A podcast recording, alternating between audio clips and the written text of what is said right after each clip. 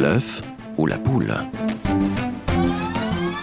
Un thème, deux points de vue, c'est l'œuf ou la poule. J'ai passé toute mon existence à méditer les questions suivantes. D'où venons-nous? Pourquoi sommes-nous ici? Qu'arrive-t-il quand nous mourrons Et j'ai enfin trouvé deux personnes qui m'ont convaincu qu'elles étaient sur le point d'y répondre. À l'enseigne de l'œuf ou la poule, nous nous plongeons aujourd'hui dans une histoire des origines de l'humanité avec nos invités Mathieu Richel et Antoine Nuis. Chacun d'eux a écrit un ouvrage autour de la Genèse, le premier livre de la Bible. La Genèse n'est pas vraiment un livre d'histoire ni un livre scientifique. Quel but poursuit donc ce récit? Au micro d'Éric Denimal, nous écoutons Mathieu Richel, professeur d'Ancien Testament de la faculté libre de théologie évangélique de Vaux-sur-Seine.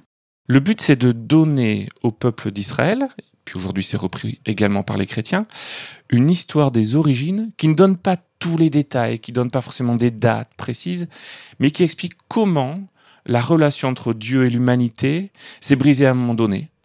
Pourquoi? Et qu'est-ce que Dieu est en train de mettre en place pour avancer quand même avec l'humanité?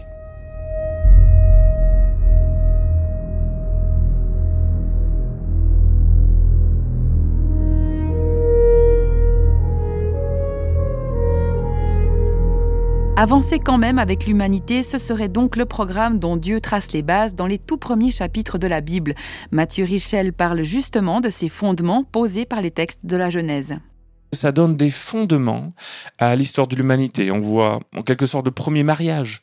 Hein, quand Adam voit sa femme et il dit c'est l'os de mes os, la chair de ma chair. On a des fondements qui sont donnés au couple, qui sont donnés à l'humanité, l'humanité, l'image de Dieu sur terre ça représente en quelque sorte Dieu sur la terre.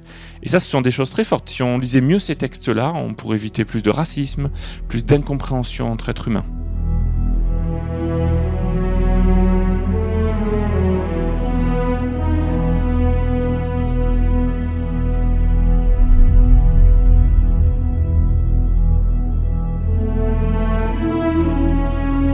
La portée de ces textes qui ont traversé les âges est universelle.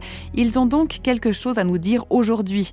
En écho à Mathieu Richel, nous écoutons maintenant un autre amoureux de la Genèse, le pasteur Antoine Nuis.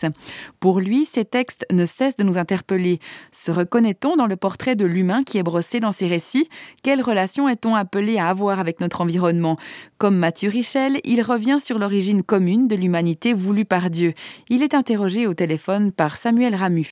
Il y a une chose qui est sûre, c'est que l'essence du monothéisme, euh, s'il y a un seul Dieu, ça veut dire que euh, tous les humains sont euh, enfants de Dieu et de ce fait tous les humains sont, frères. Ça, je dirais, c'est un des, fondements de, du monothéisme et qu'on trouve aussi dans ces récits de la Genèse et qui a été souligné par euh, de nombreux de nombreux de nombreux commentaires. Hein. Euh, de nombreux commentaires à partir de ces textes disent euh, voilà à partir de ce récit puisque tous les hommes ont le même ancêtre Adam, nul homme ne peut dire mon sang est plus rouge que le tien. un autre commentaire dit dans le chapitre 2 de la Genèse, on dit que Dieu a créé l'humain en le mélangeant avec la poussière du sol et puis avec l'eau de la pluie et puis lui a insufflé son souffle divin euh, dans ses narines.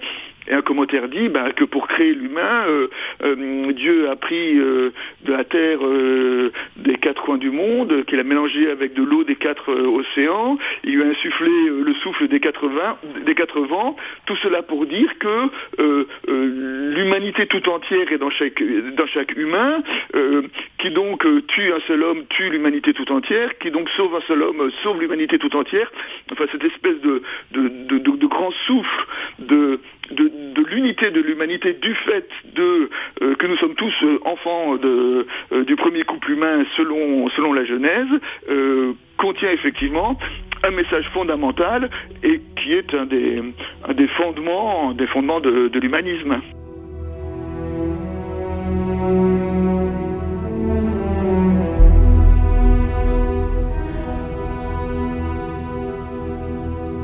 Une origine commune pour toute l'humanité, très bien.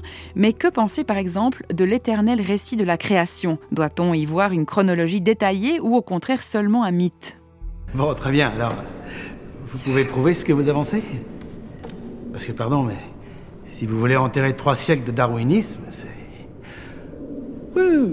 Cette vaste question de la chronologie de la création n'en finit pas de faire débat, effectivement. Retrouvons Mathieu Richel. Je ne crois pas que ça soit si important que ça et je ne pense pas que c'était l'intention de l'auteur qu'on en parle longtemps. Mais il est important d'en parler parce que les gens en parlent. Parce que ça fait débat, ça trouble certaines personnes qui voient une contradiction entre ce qu'on leur enseigne au lycée et puis ce qu'ils lisent dans la mm. Bible. En réalité, je pense qu'on peut trouver des réponses dans le texte lui-même. Je ne crois pas du tout que l'auteur prétendait donner une chronologie, ça n'était pas son problème. Je pense qu'il utilise l'image d'une semaine, euh, en montrant Dieu comme un artisan qui travaille pendant six jours, qui mhm. se repose le septième. Je pense que c'est une image. Et dès lors qu'on a vu cela, il y a moins de prise de tête, si je puis dire, à avoir face à ce texte. Donc c'est pas que ce soit important. Je ne crois pas que l'auteur voulait qu'on parle de chronologie détaillée.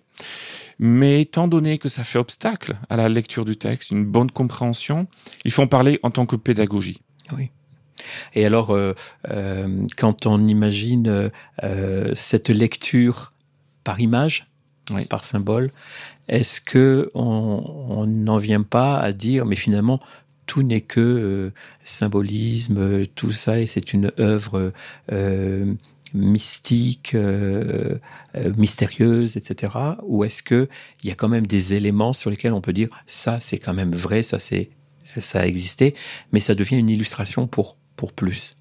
Exactement. C'est vraiment une préoccupation de l'interprète, l'exégète, qui étudie le texte, que se demander quelle était l'intention de l'auteur et pas nous notre façon de lire le texte comme on voudrait en disant ça c'est un symbole, hmm. ça c'est vieillot, allez c'est un symbole, ça au contraire on y tient.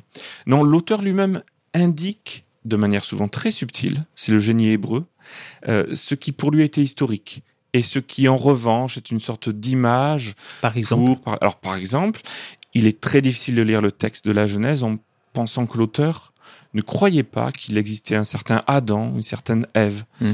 Ça, pour lui, c'est forcément historique, sinon le texte n'a plus de sens. Si c'est simplement une image lointaine, alors son, sa thèse principale, l'idée que l'humanité a rompu avec Dieu à un moment donné, elle s'effondre. Donc ça, l'auteur, quoi qu'on en pense nous, il a voulu croire, il croyait fermement qu'il existait un couple qui s'était rebellé d'une manière ou d'une autre face à Dieu. Alors après, est-ce que leur nom propre ne sont pas des images Ça si, certainement.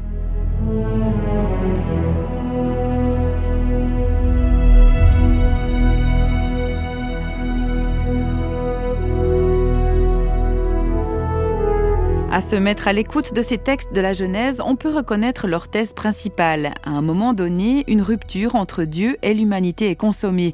Il y a cassure entre le Créateur et son image, son représentant sur Terre. Le mal s'est insinué entre eux. C'est le fameux épisode du serpent et du fruit. Antoine Nuis adopte ici un angle de vue inédit.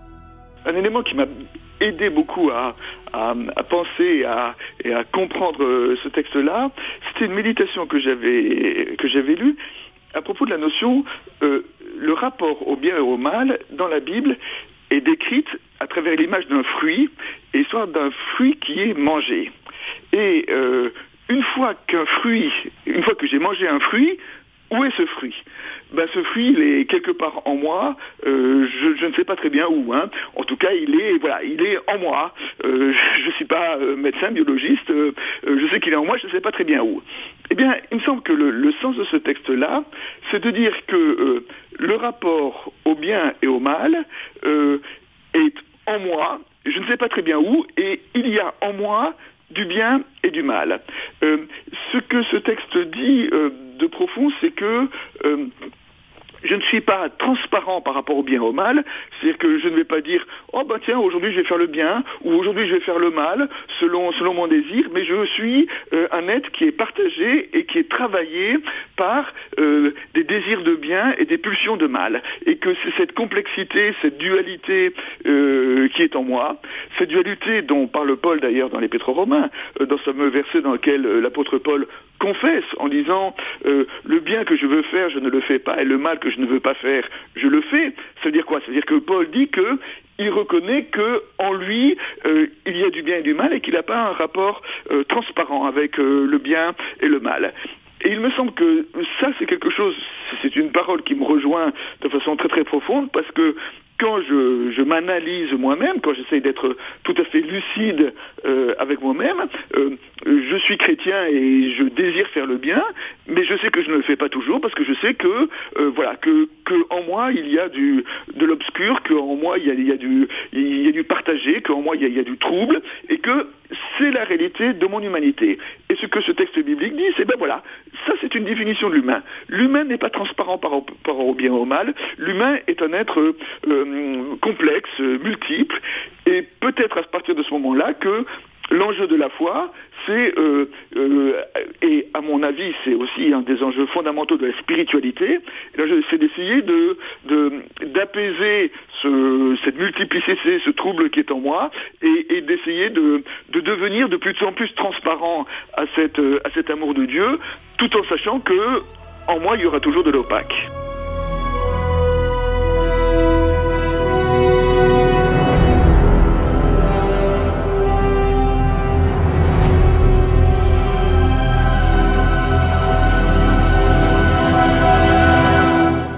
Après avoir avalé le fruit, l'humanité va-t-elle être gouvernée par le mal? C'est ce que l'on pourrait croire à la lumière de l'épisode biblique du déluge qui survient un peu plus tard dans le récit de la Genèse. Mathieu Richel. C'est l'histoire du déluge où Dieu dit c'est trop, il faut arrêter là et on recommence. déjà, c'est trop. déjà c'est trop. Déjà c'est trop, l'humanité commet trop de mal et Dieu ne supporte pas. Il prend un homme et sa famille et il essaie de recommencer avec eux. On efface tout et on recommence presque. Voilà, c'est ce que j'appelle le reset pour ceux qui ah, aiment cette touche ordinateur. Ça commence à dater maintenant. Et puis ensuite, l'humanité recommence. Et je pense que la leçon principale de ces 11 premiers chapitres, c'est que l'humanité a d'abord rompu avec Dieu et que Dieu joue le jeu. Il essaie de recommencer, de mm. donner l'occasion d'un nouveau départ. Et malgré ce nouveau départ, on voit à nouveau les problèmes ressurgir. Donc c'est un diagnostic qui est donné sur l'humanité. L'humanité toute seule sans Dieu ne peut pas s'en sortir. Il faut partir d'ici tout de suite.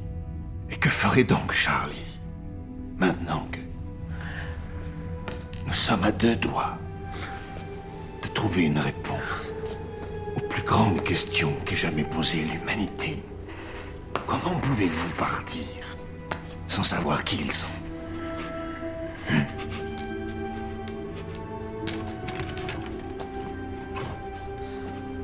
Auriez-vous perdu la foi, professeur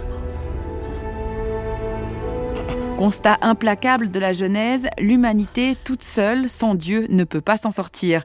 Mais nous n'allons pas en rester là pour conclure cette émission. Toujours dans la Genèse se trouve une promesse, cette promesse de vie qui est donnée par Ève.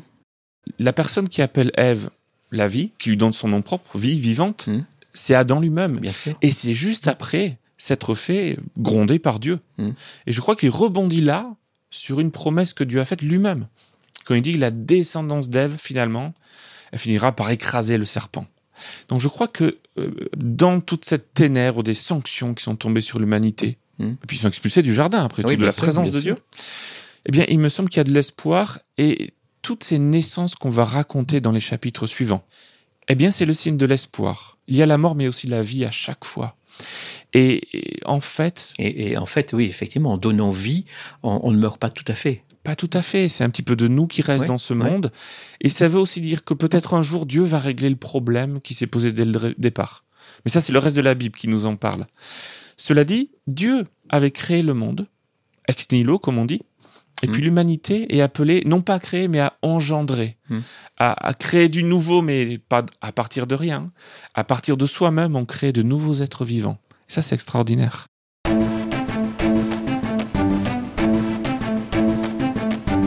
Dieu avance quand même avec l'humanité. C'est ce message d'espérance que nous aimerions vous laisser en cette fin d'émission.